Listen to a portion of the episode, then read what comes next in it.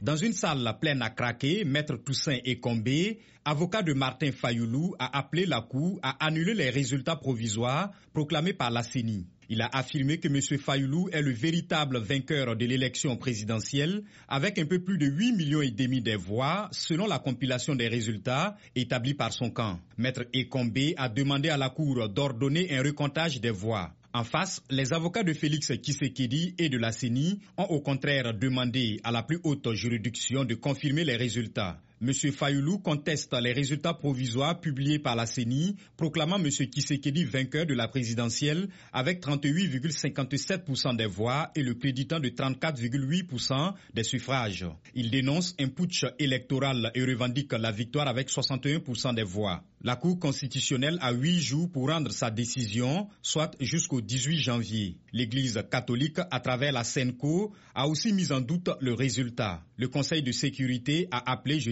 à préserver le climat généralement pacifique des élections.